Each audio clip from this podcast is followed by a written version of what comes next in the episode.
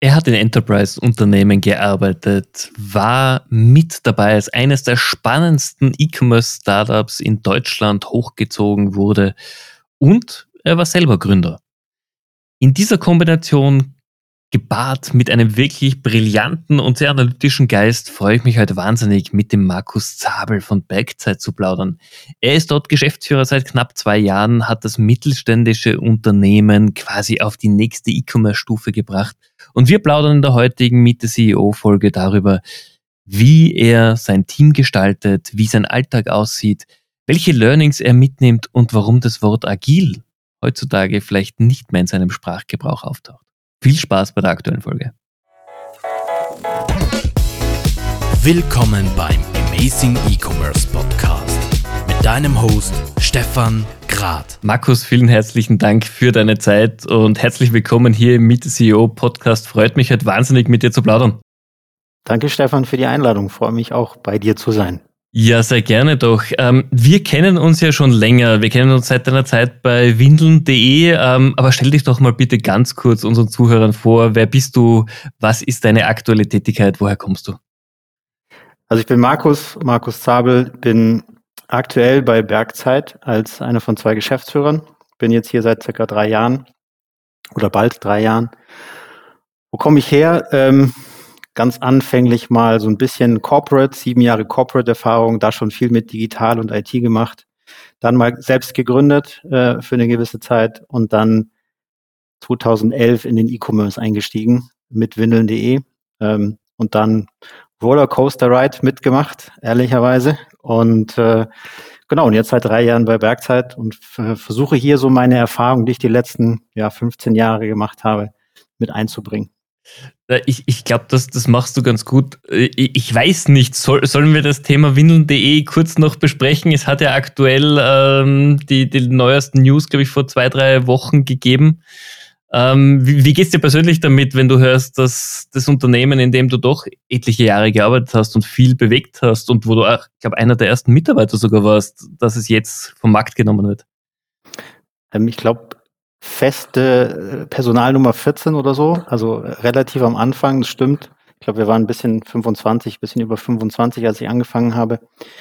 Ähm, wie geht's mir damit? Ähm, schade. Ich finde es wahnsinnig schade, weil, wie du gesagt hast, ich glaube, wir haben viel bewegt ähm, und nicht ich alleine, sondern das ganze Team hat viel bewegt. Ich glaube auch, dass wir eine gute Chance hatten, ähm, auf dem, auf die, gerade auf dem deutschen, europäischen Markt. Ich würde sagen, wir hatten dann ein bisschen das Thema Fokus verloren. Äh, das Thema China wurde halt einfach wahnsinnig groß und hat dann natürlich auch sehr viel Zeit und Brainpower und äh, Ressourcen ähm, von dem restlichen europäischen äh, Geschäft weggenommen. Und ja, ich finde es schade, ehrlicherweise. Ich äh, habe mich immer gefreut, dort ein Teil zu sein, ähm, diese Reise miterleben zu dürfen und hoffe, dass alle, die jetzt da sind oder noch da sind, ähm, einfach, äh, wenn es wirklich nicht mehr weitergehen sollte, gar nicht mehr weitergehen sollte, einfach gut unterkommen. Das, das kann ich nur unterschreiben. Ich glaube, ihr wart auch eines der wenigen E-Commerce-Startups, die spannenderweise damals auf sehr viel Gegenwind in einigen Branchenmedien gestoßen sind. Keine Ahnung, was damals war, aber ähm, jeder, fast jeder wurde gehypt damals und bei euch waren immer so die, die Schraubzwingen angesetzt. Warum auch immer. Keine Ahnung. Ich glaube, wir hatten sowohl als auch Phasen. Ich glaube, wir hatten Phasen, wo wir gehypt wurden. Es gab auch die Phase, wo wir nicht mehr gehypt wurden. Ähm, ja, zum Schluss würde ich sagen, wie gesagt, ist schade. Ähm, mich, vor allem ist es, wie gesagt, für mich, für die Mitarbeiter, die aktuell da sind, schade. Ähm, und ich hoffe, dass sie alle einen guten, einen guten Weg rausfinden, sofern es eben keinen Weg weiter gibt. Ja, definitiv. Springen wir zur Jetztzeit. Springen wir zu deiner aktuellen Position bei Backzeit. Ihr seid ja doch einer der zumindest drei Marken, die die meisten Leute kennen, wenn sie im Backsportbereich äh, ihr Hobby haben oder affin sind, meistens dann irgendwo aus den Alpen äh, kommen. Wie war es für dich dort, die Geschäftsführung zu übernehmen? Du warst davor ja für, glaube ich, einige Zeit bei Birkenstock für, glaube ich, ein halbes Jahr und dann kam der Sprung zu Bergzeit, doch ein aus meiner Sicht so typisch mittelständisches Unternehmen. Ja, das stimmt. Wobei Birkenstock auch an sich aus meiner Sicht ein mittelständisches Unternehmen ist, vielleicht ein bisschen größeres mittelständisches Unternehmen. Ähm, wie wie kam es dazu? Ähm, ich hatte ehrlicherweise zwischen Birkenstock und Werkzeit noch mal eine andere Station. Da bin ich noch mal ein bisschen in die in die Corporate-Welt eingestiegen, ähm, im Bereich Digitalisierung noch mal zurück ein bisschen zu dem, was ich vorher gemacht habe. Für mich war ähm, war war es ehrlicherweise wichtig, wieder in den E-Commerce zurückzukommen, nachdem ich dann eben so ein Jahr wieder im Digitalisierungsbereich war, eher B2B orientiert, wieder in den E-Commerce zurückzukommen.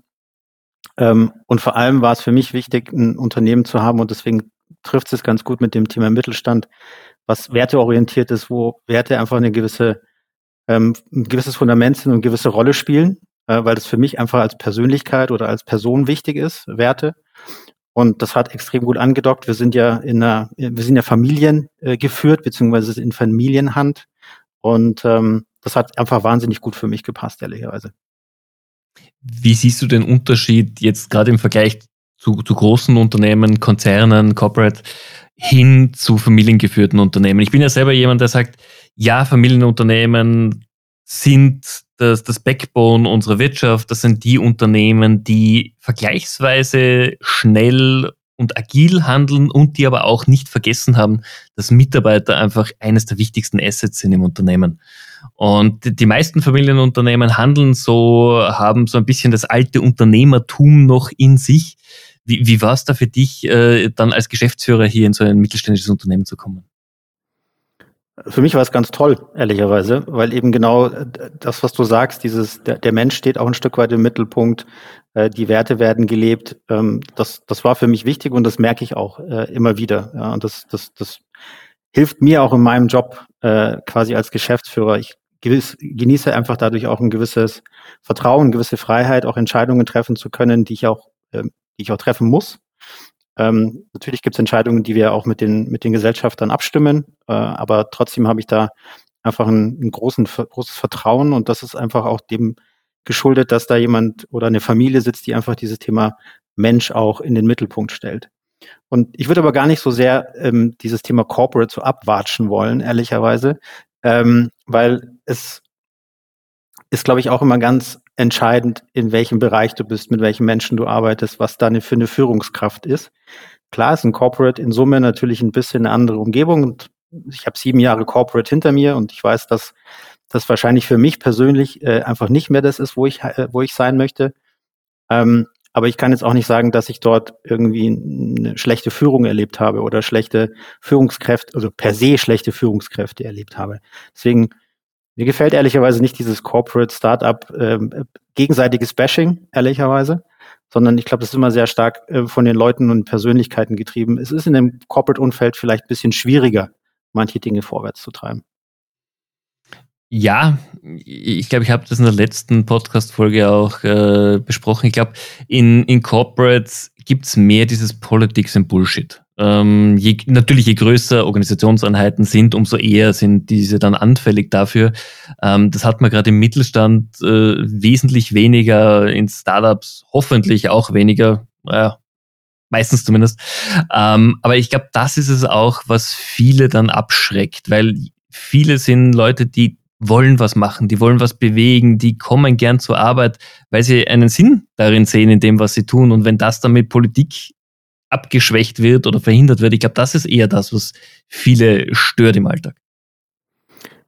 Und da würde ich auch sagen, das stimmt zu gewissen Teilen und zu gewissen Teilen eben auch nicht. Also ich habe durchaus erfahren, dass es in einem Corporate auch Bereiche gibt, wo du Dinge vorwärts bringen kannst. Also ich habe äh, in einem Innovationsbereich gearbeitet, da ging es um digitale Geschäftsmodelle oder Geschäftsmodelle, die sehr stark digital unterstützt sind.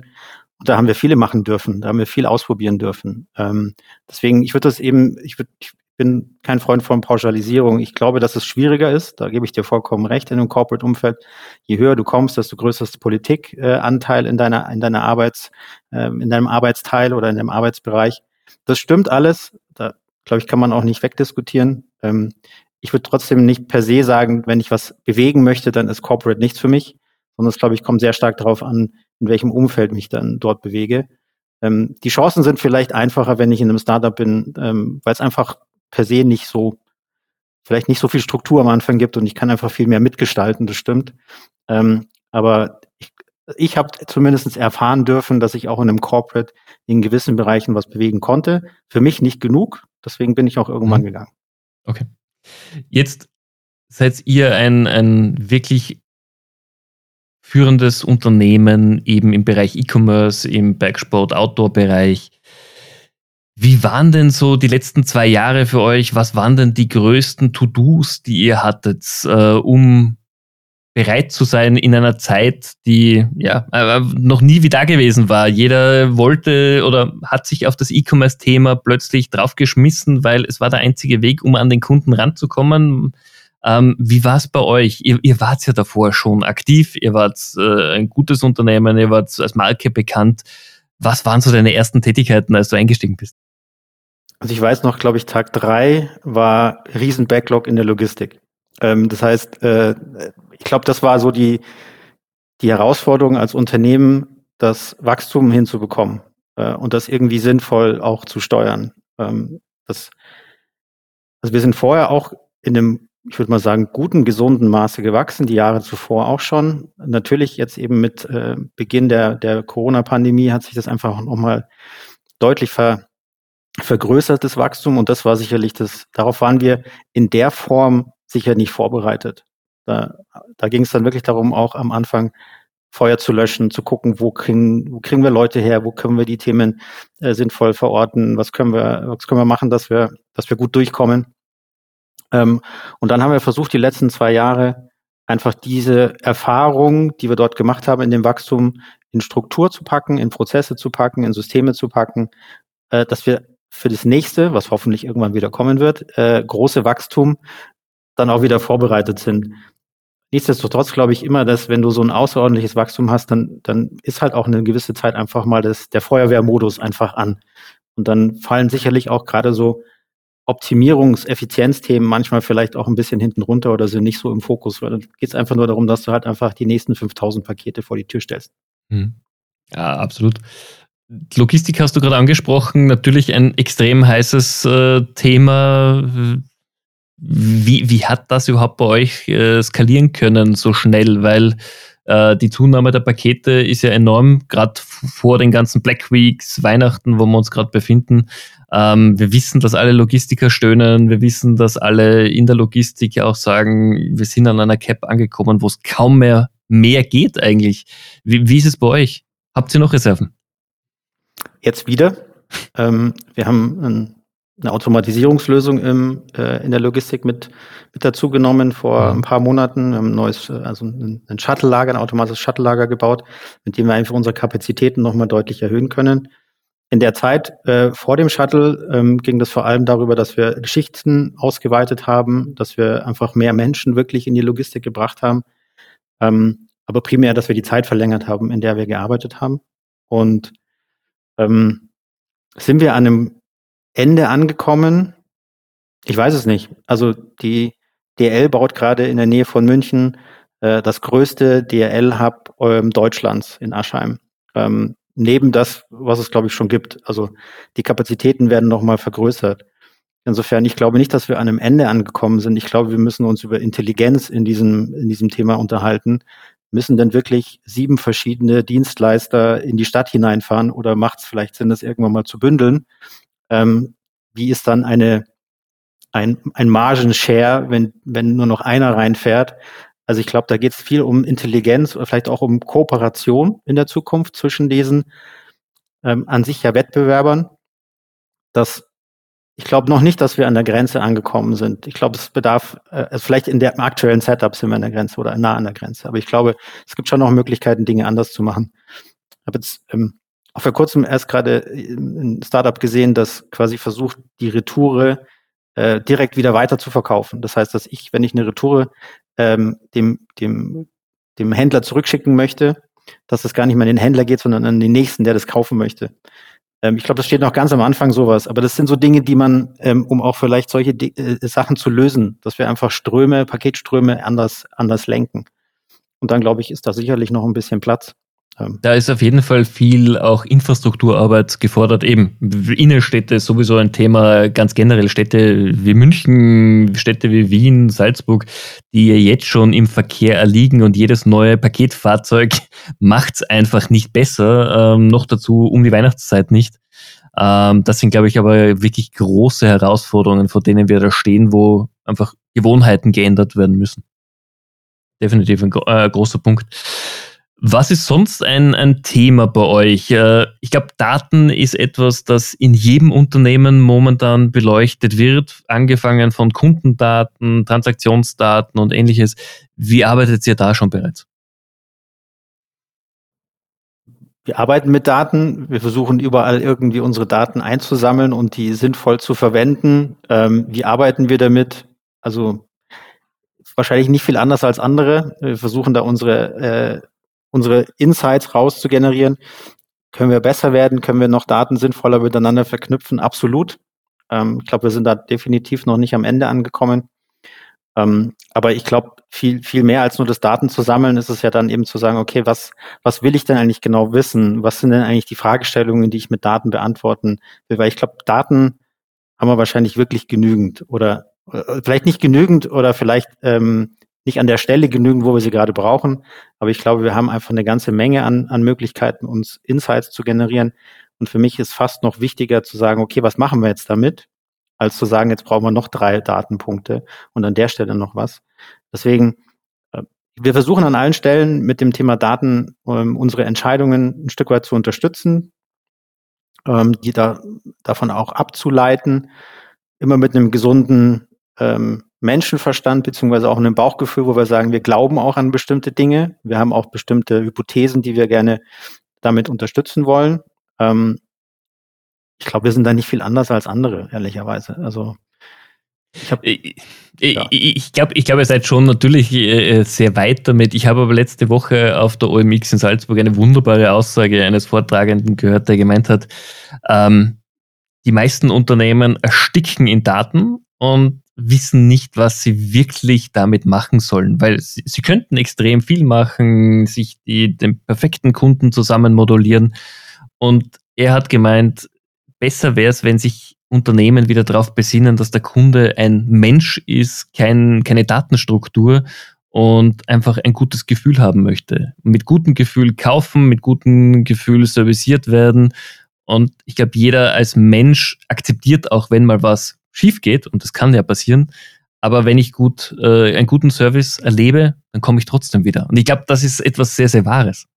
Absolut, absolut. Trotzdem würde ich sagen, das hätte ich gern gemessen, wie, wie, wie zufrieden der Kunde dann auch wirklich ist. Das Bauchgefühl ist das eine und dass wir sagen wollen, wir wollen guten Service leisten mhm. und da haben wir unseren eigenen Anspruch. Was heißt guter Service? In welcher Zeit antworten wir? Mit welcher Tonalität antworten wir? Wie kulant sind wir auch mit, äh, mit so einem Kunden? Ich glaube, das ist klar. Trotzdem äh, würde ich ähm, für mich schon sagen wollen, wenn wir was machen, hätte ich gerne eine, eine Möglichkeit zu verstehen, hat das den Impact, den ich mir vorher vorgestellt habe. Insofern, ich glaube, wir brauchen beides. Wir brauchen ein gutes Bauchgefühl und wir brauchen Daten, um das ein Stück weit zu verifizieren. Weil ich glaube, wir haben alle schon mal den Aha-Effekt erlebt, zu sagen, dass ich glaube daran das und dann haben die Daten uns gezeigt, oh, so ist es ja gar nicht. Äh, ich habe letztens in, in einem Vortrag für mich, für mich auch gesagt, äh, wir überschätzen manchmal die, das N gleich eins Symptom. Das heißt, ähm, bei einer statistischen Abfrage N gleich eins heißt meine eigene Einschätzung zu etwas, überschätzen wir manchmal, auch vielleicht auch gerade aus einer Geschäftsführungssicht. Und deswegen bin ich da schon jemand, der versucht, sehr stark den, zumindest den Versuch zu machen, zu objektivieren. Ja. Und das gelingt halt am, am einfachsten mit Daten. Das finde ich eine wunderbare Aussage. Ja, definitiv. Als Führungskraft oder als Geschäftsführer neigt man vielleicht ab und zu dazu, seine eigene Meinung da ein bisschen zu, zu wichtig zu nehmen. Was mich aber gleich zu deiner nächsten Frage bringt, ähm, wie ist dein Setup jetzt generell mit Teamleads, äh, mit, mit deinen Mitarbeitern? Wie oft tauscht ihr euch aus? Wie, wie hast du dein Team zusammengestellt? Und wie sorgst du dafür, dass du im Alltag produktiv arbeiten kannst, aber trotzdem in die Abläufe involviert bist und äh, für deine Mitarbeiter auch zugänglich bist? also äh, komplexe Frage, die du da gerade gestellt hast, ehrlicherweise. Ähm, also erstmal versuche ich offen zu sein, zugänglich zu sein, wie du sagst. Ähm, für mich ist immer ganz wichtig, äh, wenn, wenn Mitarbeiter anfangen, egal, also wir machen immer, äh, so nennt sich bei uns Einsteigerfrühstück, alle neuen Mitarbeiter, ähm, entweder Martin, mein Geschäftsführungskollege oder ich, ähm, wir stehen dort und erklären ein bisschen was über das Unternehmen, wo wir hinwollen, was so unsere Vision und so weiter ist. Und für mich gibt es dann immer ganz wichtig zum Schluss zu sagen, es gibt bei mir keine Tür auch wenn wir gar keine Türen im, im Büro haben, aber es gibt für mich auch sonst keine Tür zu sagen, die ist zu, sondern ich, ich möchte ganz gerne, dass wenn jemand was hat, wenn er mit mir was besprechen möchte, dann darf er gerne zu mir kommen. Und das ist natürlich ganz besonders wichtig für mich äh, bei meinen Teamleads oder bei den Leuten, mit denen ich direkt zusammenarbeite. Insofern, das ist für mich erstmal eine Offenheit zu sagen, kommt auf mich zu, wenn es irgendwas gibt. Wir können alles besprechen. Es ist alles, alles besprechbar. Ähm, und ansonsten, also Struktur. Ich meine, wir haben regelmäßigen Austausch, wir haben regelmäßige Meetings, wo wir uns zusammensetzen. Ähm, versuchen auch das Thema ähm, operative Entscheidungen und Strukturentscheidungen so ein bisschen mehr zu trennen, dass wir sagen, okay, es gibt einfach operative Entscheidungen, die vielleicht in einem kürzeren Zyklus gemacht werden müssen und dann gibt es aber darüber hinaus eben auch Strukturentscheidungen. Also welche Prozesse äh, müssen wir ein neues Team aufstellen, also bei uns Governance-Entscheidungen. Das versuchen wir mehr und mehr im Unternehmen auch zu etablieren, um, um so ne, ja, um unterschiedliche Aspekte der Arbeit zu, zu befruchten oder zu fördern, einmal am System und einmal im System. Ähm, aber da sind wir auch noch, also da, da stehen wir mittendrin in diesem, in dieser Veränderung. Und ähm, Jetzt weiß ich gar nicht mehr, was du alles dann genau in deiner Frage du, drin hattest. Da, da, damit sind wir eh genau am richtigen Weg und äh, für, für mich ist es ja immer ganz spannend zu sehen, auch was Leute in unseren Fragebogen vorab reinschreiben. Und gerade im Bereich Teamzusammensetzung kommt normalerweise immer, ja, wir sind ein agiles Team, wir arbeiten agil. Ähm, du hast im Fragebogen davor geschrieben unter dem Bereich, welches Passwort nervt dich am meisten? Genau dieses Wort agil. Warum nervt's dich? Vielleicht ist Nerven fast ein bisschen zu viel, aber ähm, wir haben bei uns vor, vor ich glaube, anderthalb Jahren ähm, das Thema agile Transformation losgetreten. Und wir haben irgendwann für uns gemerkt, unter dem Wort agil gibt es so viele Definitionen oder die Leute haben so viel unterschiedliches Verständnis zu dem Wort agil, dass wir das Thema agil bei uns gestrichen haben. Also im Sinne von, es gibt nicht mehr agile Transformation, sondern wir nennen es jetzt Evolution der Bergzeitorganisation. Das heißt, wir wollen uns als Organisation weiterentwickeln. Ob das jetzt unbedingt agil heißt oder was auch anderes, ist, ist für uns auch gar nicht so wichtig, sondern für uns geht es um die, um die Kernwerte, die da drin stecken. Und für mich ist agil insofern ein Buzzword, weil es wird aus meiner Sicht total inflationär gebraucht ähm, und oftmals gar nicht mehr so in dem Kontext Agilität, sondern manche benutzen es als, äh, als, ähm, als Ersatz für flexibel. Also ich war heute total agil, weil ich äh, kurz mal einen Termin umgeschoben habe. Ich glaube nicht, dass das der Inbegriff Agilität ist. Und ich glaube, dass das ist etwas, ähm, deswegen habe ich es für mich eben da reingeschrieben in den Fragebogen als etwas, was mich ehrlicherweise nicht nervt, sondern ich finde es äh, schwierig, wenn nicht klar ist, was damit gemeint ist und wenn dann unterschiedliche Erwartungshaltungen in so ein Wort hinein projiziert werden und es vor allem einfach wahnsinnig inflationär benutzt wird und gar nicht mehr klar ist, was ist eigentlich der Wert dahinter oder die Definition dahinter. Und alle haben irgendwann mal von digitaler Transformation gesprochen, dann haben alle von agiler Transformation gesprochen. Und ich glaube, wir müssen uns nochmal darauf besinnen, was ist eigentlich das, was wir damit erreichen wollen. Und das ist viel, viel wichtiger. Und deswegen ist für mich agil wahrscheinlich wirklich ein, so ein, so ein, ähm, ein, ein Buzzword, was ich ungern höre, beziehungsweise ungern auch benutze.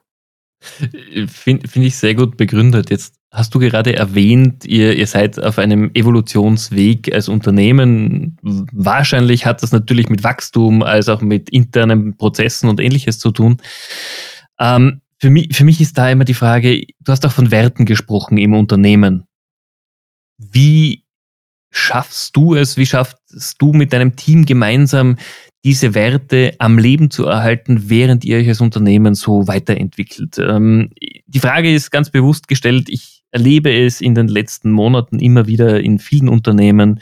Bis Mitte des Jahres war Wachstum, Wachstum, Wachstum das Ziel Nummer eins. Man hat sich Werte gegeben, die aber sehr oft weit unter diesem Ziel Wachstum gestellt wurden.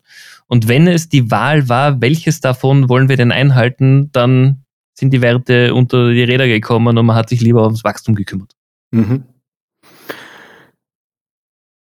auch wieder komplexe Frage. Ähm, also das Thema, wir haben bei uns fünf Kernwerte definiert. Die gibt's auch schon ganz lange ähm, bei Bergzeit. Die gibt's auch schon deutlich, bevor ich angefangen habe bei Bergzeit. Und ähm, die versuchen wir in allen unseren Entscheidungen ein Stück weit mit zu berücksichtigen. Es gibt einen Wert, der heißt Menschlichkeit zum Beispiel. Wie begegnen wir uns als, als Individuen in der Arbeitswelt? Ähm, wie gehen wir miteinander um?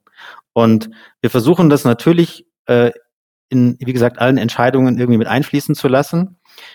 Ein Wert ist auch zum Beispiel das Thema Nachhaltigkeit, äh, ein Kernwert für uns. Und wir wissen, dass wir bei dem Thema Nachhaltigkeit wahrscheinlich nicht immer zu 100 Prozent nur nach diesem Wert entscheiden können. Und für uns ist einfach nur dann entscheidend oder klar, wir müssen gucken, dass wir es transparent machen, warum wir wie was entschieden haben. Um die Leute mitzunehmen und zu sagen, okay, es, es gibt Situationen, in denen wir so entscheiden und es gibt Situationen, in denen wir anders entscheiden und trotzdem versuchen wir, dass wir uns von unseren Kernwerten immer leiten lassen. Du hast ja auch gefragt, wie schaffen wir das, dass wir diese Werte im, im, in der regelmäßigen Arbeit mit drin haben. Das ist eben Teil auch unserer Evolution. Ähm, das, da geht es nicht nur um das Thema Wachstum, da geht es eigentlich sogar fast eher weniger um das Thema Wachstum, sondern da geht es wirklich um das Thema Organisationsentwicklung. Wie entwickeln wir uns als Organisation weiter, um natürlich auf Außen Wirkung besser, flexibler, agiler äh, vielleicht äh, ähm, reagieren zu können. Aber wie gehen wir mit Veränderungen um? Wie gehen wir mit Zusammenarbeit um? Wie gehen wir mit ähm, interdisziplinären Teams um? Was brauchen wir dort für, äh, für, für Methodiken, für Regeln, für Hilfestellung? Wie gehen wir, was braucht auch eine Führungskraft in Zukunft in einem sich verändernden Kontext? Ähm, wer führt überhaupt? Also ist es weiterhin nur noch der hierarchische Ansatz und in jedem, äh, das ist nur die, die Führungskraft aus einer Hierarchie heraus oder gibt es auch eine Führungskraft aus dem Thema heraus, weil das einfach ein Experte ist. Das sind so Dinge, in denen wir uns versuchen weiterzuentwickeln als Organisation. Und das hat dann hoffentlich irgendwann eine Auswirkung auf Wachstum und auf, auf Kundenbindung. Aber das ist nicht das primäre das natürlich klar, irgendwo haben wir auch einen wirtschaftlichen äh, einen Sinn dahinter äh, und wollen weiterkommen. Ähm, aber wir haben versucht, das nicht mehr so als einziges Thema nach vorne zu stellen. Okay, sehr spannend. Lass uns ein bisschen auf dich als, als Person eingehen. Wie sieht denn bei dir ein typischer Arbeitstag aus? Äh, fängst du um 5 Uhr in der Früh an mit einem kleinen Berglauf oder wie ist es bei dir? Also ich bin definitiv kein Frühaufsteher. bin kein, kein 6 AM Club Mitglied, äh, überhaupt nicht. Ähm, bei mir fängt der Tag ganz privat an, dass ich mit meinen Kindern aufstehe und dass ich meine Kinder äh, versuche, äh, rechtzeitig loszuschicken, ehrlicherweise. Ähm, Spaß beiseite. Also bei mir fängt mein Tag eher, eher normal an, würde ich sagen, zwischen acht und neun. Und dann gibt's, glaube ich, kaum einen Tag, der genau ausschaut wie der andere. Ich habe natürlich meine Regeltermine, ähm, die, die gerade auch mit meinen mit meinen Führungs, äh, mit meinem Führungsteam beziehungsweise mit den Teamleitern. Ähm, aber ansonsten ist es ein, ein, ein wildes durch den Tag gehen. Nein, also es gibt keinen, es gibt keinen Standardtag, so muss man sagen. Es gibt, wie gesagt, Standardroutinen und Standardtermine was auch sehr wichtig ist für uns, um einfach eine klare Struktur zu haben. Und ansonsten ist es einfach sehr ta tagesabhängig, was gerade ansteht. Ähm, und ansonsten bin ich eher zum Thema Sport, bin ich eher derjenige, der das am Abend macht, ähm, als dass ich das in der Früh mache. Ähm, ja, es hilft auch auf jeden Fall gut zum Abschalten nach dem Arbeitstag. Einfach mal rausgehen in die Natur, obwohl es jetzt um die Uhrzeit halt schon dunkel ist. Aber ja. Wie verbringst du denn dann mal wirklich einen Tag, wenn du frei hast? Bist du jemand, der leicht abschaltet am Wochenende und dann einfach nicht permanent auch an die Arbeit oder an Probleme oder Herausforderungen denkt? Oder wie ist es bei dir am Wochenende? Also Familie fordert. Äh, insofern habe ich natürlich meine Familienzeit, in der ich sicherlich weniger an die Arbeit denke oder auch gar nicht an die Arbeit denke. Ich bin aber jemand, der sehr nachdenklich oder grüblerisch ist. Äh, das heißt, ich brauche diesen ein Stück weit diesen, diesen Reiz, auch über Dinge nachdenken, nachzudenken und nachdenken zu können. Das heißt, ich glaube, so ein komplettes Abschalten gibt es bei mir sehr stark dann im Urlaub. Äh, über ein Wochenende hinweg trage ich natürlich Dinge mit mir rum und, und beschäftigen mich Dinge. Jetzt nicht so, dass ich da ein Problem mit habe, aber ich habe auch gar nicht das Gefühl, dass es mich belastet, sondern es ist einfach etwas, ähm, ich brauche so ein bisschen Denkzeit. Das habe ich untertags äh, dann eher weniger, ähm, sondern das habe ich dann, wenn dann vielleicht am Abend oder auch am Wochenende, ähm, wo ich einfach über Dinge nochmal nachdenken kann und nochmal reflektieren kann. Äh, ansonsten ist es schon viel Meetingzeit. Ähm, aber trotzdem brauche ich meine Sport- und meine Familienzeit. Das ist auch ganz wichtig. Und das hält sich für mich aktuell gerade eine gute Waage. Das ist wahnsinnig wichtig. Äh, gerade mir kommt halt vor, wenn jemand in der Familie seine Ruhe findet und auch äh, hier gesettelt ist, äh, merkt man es einfach im Alltag, weil viel mehr in sich ruht, viel mehr aktiv ist und das ist etwas, wenn man zu sehr in der Firma auch hängt, es hinterlässt einfach Spuren. Hm. Also ich kann, ich kann, glaube ich, ganz gut abschalten, ich kann aber auch gut mich weiterhin damit beschäftigen. Also deswegen, ich glaube, das ist, ja, ich habe da meinen Weg gefunden. Das ist, glaube ich, nicht der Weg für alle, aber ich habe meinen, meinen Weg gut gefunden. Sehr gut.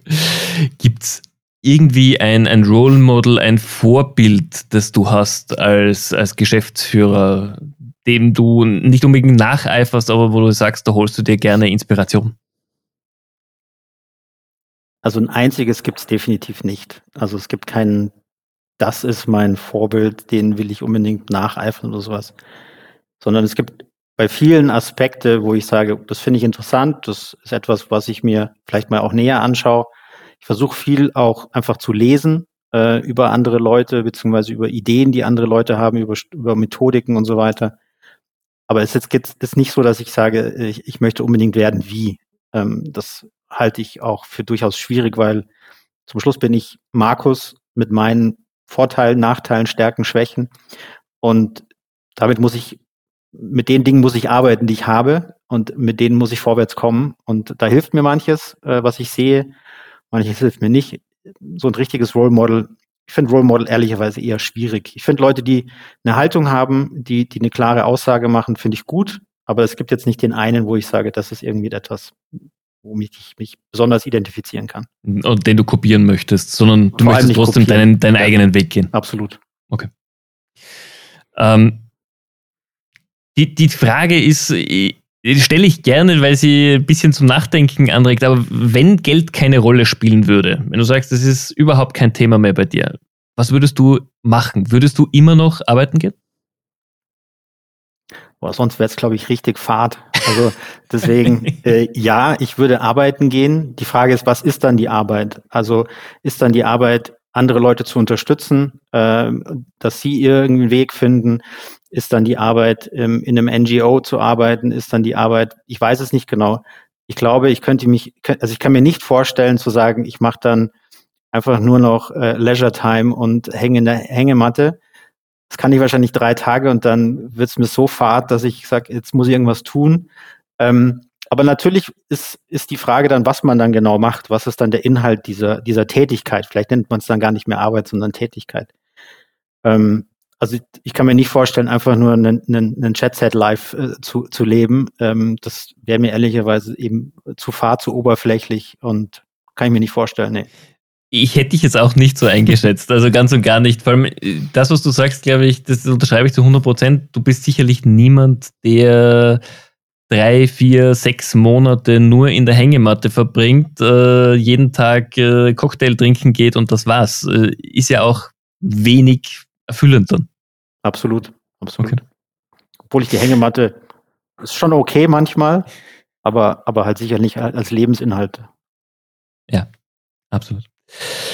Was ist so ein Meilenstein aus deiner Vergangenheit, die dich als Person wahnsinnig beeinflusst hat? Das war schon eine Frage in dem Fragebogen. Äh, also ich, ich glaube, was mich, was mich schon natürlich, hm, also der Weggang von einem Corporate hin zu selber gründen war etwas, was mich sicherlich stark geprägt hat, weil zu dem Zeitpunkt kommst du aus einer Struktur, die dir sehr viel vorgibt. Das ist nicht unbedingt immer schlecht, sondern es gibt einfach eine Struktur, in der du dich bewegen kannst. Du weißt, was du machen musst. Du weißt, welche Prozesse, du weißt, wo du hinlangen musst und so weiter. Und dann auf quasi komplett eigenen Füßen zu stehen, auch ehrlicherweise komplett auf dem eigenen Geld zu stehen, was da irgendwie hineinläuft, Ähm, das ist schon eine große Erfahrung, also eine, eine, eine schwerwiegende Erfahrung für mich gewesen im positiven Sinne. Einfach zu sehen, okay, was kann ich aus meiner eigenen Kraft bewegen? Was ich auch gemerkt habe, ist dann überschaubar, ähm, weil einfach Markus hat 24 Stunden und nicht mehr. Ähm, und was kann ich bewegen, wenn ich mit anderen Leuten in einem Team zusammenarbeite? Ähm, also ich habe nicht alleine gegründet, ich habe äh, mit, mit jemandem zusammen gegründet. Ähm, und das war schon cool zu sehen und das hat mich sicherlich beeinflusst. Und auch einfach dieses direkte ähm, zu sagen, okay, wir versuchen das jetzt einfach mal, auch Dinge auszuprobieren und zu sagen, okay, Mist, hat nicht geklappt, sind wir mal ordentlich auf die Schnauze gefallen.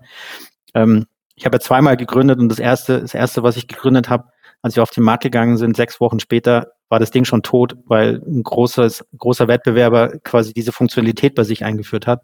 Und einfach solche Dinge auch zu verstehen und zu sehen, okay, das kann ganz schnell gehen, ja, und äh, trotzdem muss ich es ausprobieren und trotzdem muss ich diese Erfahrung machen. Ich glaube, das hat mich, das hat mich sehr geprägt, ja. Wenn du nochmal gründen würdest, was wären so die ein, zwei Dinge, auf die du, die du diesmal anders machen würdest oder auf die du sehr viel Acht geben würdest? Das klingt zwar sehr äh, einfach, aber das erste ist definitiv Geld. Also wir haben damals aus komplett eigener Tasche gegründet und hatten, haben das natürlich versucht, Geld zu bekommen, aber es hat an der Stelle nicht geklappt. Und dann immer so limitiert zu sein, das ist natürlich schon schwierig. Das heißt, ich würde auf jeden Fall mal gucken, wie kann man, wie kann man noch mal stärker an das Thema Geld rankommen, um einfach eine gewisse Entscheidungsfreiheit auch zu bekommen. Und das Zweite ist definitiv das Team. Ähm, wir hatten wir haben auch damals geguckt, wen können wir noch mit dazu nehmen, welche, welche komplementären Skills können wir mit dazu nehmen. Ich würde aber wahrscheinlich noch viel mehr auf das Thema Mindset achten. Also, dass dann ein gleiches Mindset hat. Also, wir hatten ähm, ganz tolle Leute dabei, äh, mit denen wir das zusammen gemacht haben. Und war mir, bin mir aber nicht sicher, ob überall das gleiche Mindset vorgeherrscht hat. Ähm, das hat durchaus auch zu Konflikten geführt. Und deswegen glaube ich, das Thema Mindset würde mich nochmal noch mal stärker äh, challengen, um zu gucken, dass ich da wirklich jemanden habe oder, oder mit wem man, es können ja auch mehrere sein, aber dass das nochmal klarer ist, dass dieses Mindset einfach einen, einen guten Match hat. Ja. Ist es auch was, was du aktuell in deiner Position im Hiring beachtest, wenn jemand zu dir kommt und sich für eine Position bewirbt? Also für mich ist das sicherlich deutlich wichtiger geworden. Also Cultural Fit, Mindset Fit, das sind einfach Dinge, die, die ähm, die waren mir immer wichtig, das würde ich schon sagen. Ähm, ich glaube, sie werden mir immer wichtiger. Ähm, gibt ja durchaus eben auch die Aussage, dass man nicht für, für die Skills heiert, sondern eher für das Mindset, für die Ambition. Das würde ich auch mehr und mehr mittlerweile unterschreiben, ähm, ohne dass man das Skills-Thema natürlich komplett hinten, ähm, hinten runterfallen lassen darf. Aber ähm, ja, ich glaube, das, das, das beschäftigt mich heute natürlich auch, ja. Okay. Glaubst du, dass wenn jemand tatsächlich die Soft Skills und das Mindset hat, aber fachlich wirklich auf absolutem Beginnerlevel ist, dass man ihm trotzdem eine Chance geben soll? Weil Skillset lässt sich lernen? Ich glaube, das ist, kommt auf die Rolle und auf die Position dann an. Also wenn ich jemanden suche, der in einer gewissen mh, hm, in eine Position oder eine Rolle hineinkommt, die sehr schnell auch einen gewissen ähm, Impact auf einem Thema braucht, dann glaube ich, ähm, wird es halt einfach schwer, ihm die Zeit oder ihr die Zeit zu geben. Ich glaube absolut, dass man viel lernen kann. Ich glaube nicht, dass man alles lernen kann.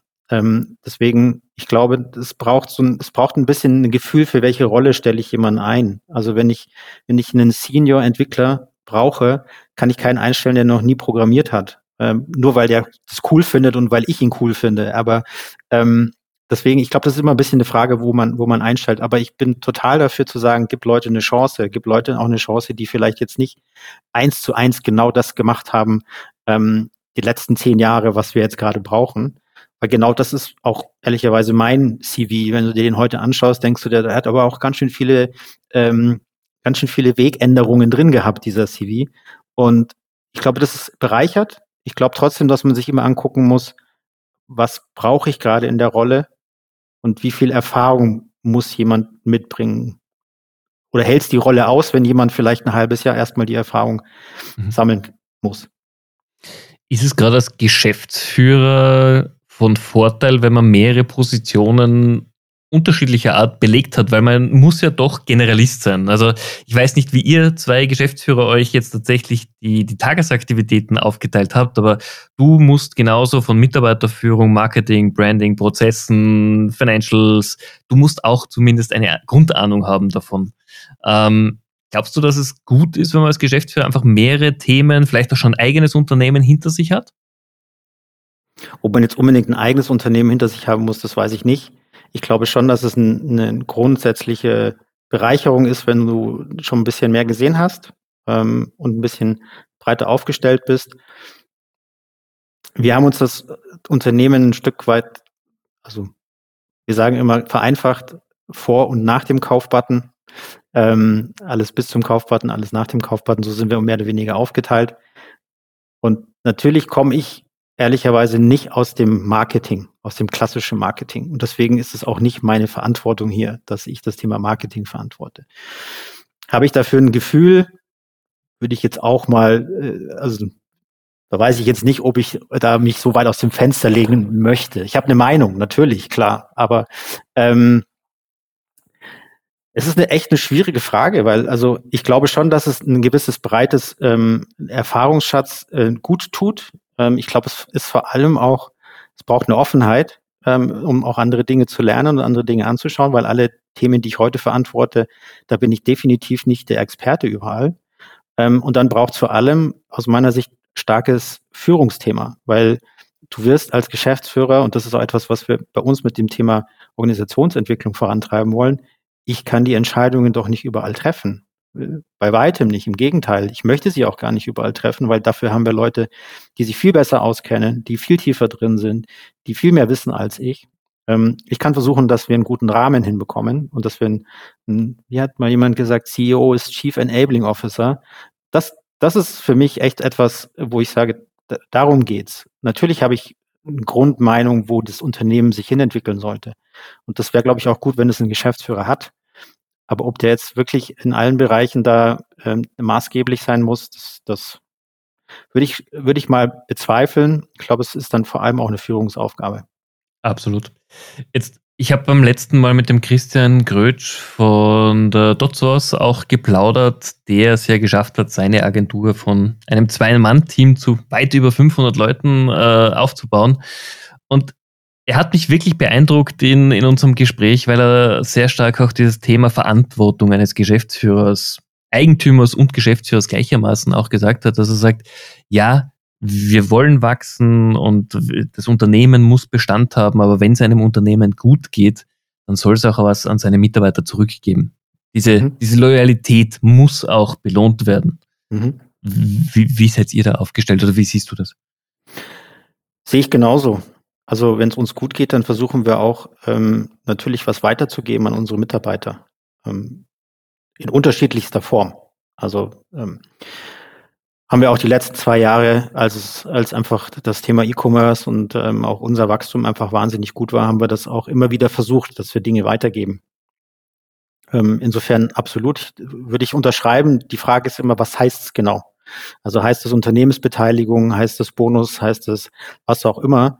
Ähm, ich glaube, das ist dann halt immer eine Frage, was, was, äh, was sind die Rahmenbedingungen, in denen sich das Unternehmen bewegt. Wenn ich jetzt mal bei Windeln zurückschaue, dann hatten wir die Möglichkeit, äh, Stock Options oder Virtual Stock Options eben auch ähm, rauszugeben und, und so vielleicht auch ein bisschen was zurückzugeben von diesem, von diesem tollen Wachstum, was das Unternehmen hingelegt hat. Ähm, wir sind jetzt so nicht aufgestellt. Für uns gibt es halt andere Möglichkeiten, ähm, den Mitarbeitern was Gutes zu tun, aber Absolut. Also ich meine, äh, wäre ja schlimm, ehrlicherweise, ähm, wenn es nicht so wäre. Beziehungsweise das ist dann für uns auch wieder Werteorientierung. Also für uns, wie gesagt, ein, ein Kernwert ist Menschlichkeit. Und das heißt für uns natürlich auch, dass wir uns auf einer menschlichen Ebene bewegen. Und das heißt für uns auch, wenn es uns gut geht, dann versuchen wir auch Leute bei uns im Unternehmen Mitarbeiter teilhaben zu lassen. Finde ich sehr schön und auch natürlich sehr, sehr gut bringt mich auch zu, zu meiner letzten Frage. Wir sind jetzt im, in der heißen Phase der, der E-Commerce-Branche. Ähm, die letzten fünf Wochen vor Weihnachten sind quasi angebrochen. Was steht bei euch noch am Plan für diese Zeit, außer ähm, fleißig zu arbeiten und alle Pakete rauszubringen, so dass sie rechtzeitig noch unter dem Weihnachtsbaum sind. Und was ist fürs nächste Jahr geplant? Also die letzten fünf Wochen stehen genau unter diesem Stern. Also deswegen, wir versuchen für die Kunden einfach noch das gute Erlebnis, was sie normalerweise bei uns haben, natürlich auch in dieser Zeit zu liefern. Also ein tolles Sortiment zu haben, eine gute Service-Performance zu haben, eine gute Liefer-Performance zu haben. Ähm, und ähm, ja, morgen geht's los. Morgen ist Black Friday. Also was stimmt nicht, morgen geht's nicht los. Es ist schon losgegangen, aber morgen ist natürlich der ganz heiße Tag. Und für uns geht es vor allem darum, dass wir, dass wir gut in, ähm, in, ins Weihnachts, die Weihnachtsfesttage dann hineinkommen, dass jeder einfach sein Paket hat, dass jeder das bekommt, was er bestellt hat, dass es in der Zeit bekommt, dass wir einfach eine gute Serviceleistung bringen als Unternehmen. Ähm, und darunter steht natürlich jetzt schon ganz viel, ehrlicherweise. Und für nächstes Jahr geht so weiter. Also letztendlich dem Kunden äh, das zu liefern, ähm, was er sich von uns erwartet. Und das heißt ja nicht nur schnelle Logistik, das heißt ähm, gutes Sortiment, einen guten Preis, äh, eine gute Beratung. Das Thema Nachhaltigkeit für, ist für uns ein wahnsinnig wichtiges. Haben wir heute noch gar nicht drüber gesprochen. Ähm, können wir wahrscheinlich einen ganzen eigenen Podcast sogar dafür machen. Ähm, Definitiv. Und also für uns gibt es ganz viele Themen, die wir, die wir weiter angehen wollen. Ähm, ich würde mal sagen, so ein Herzensprojekt, was wir haben, ist eben das Thema Nachhaltigkeit und wir haben eine Second-Hand-Plattform aufgebaut mit Werkzeit-Reuse.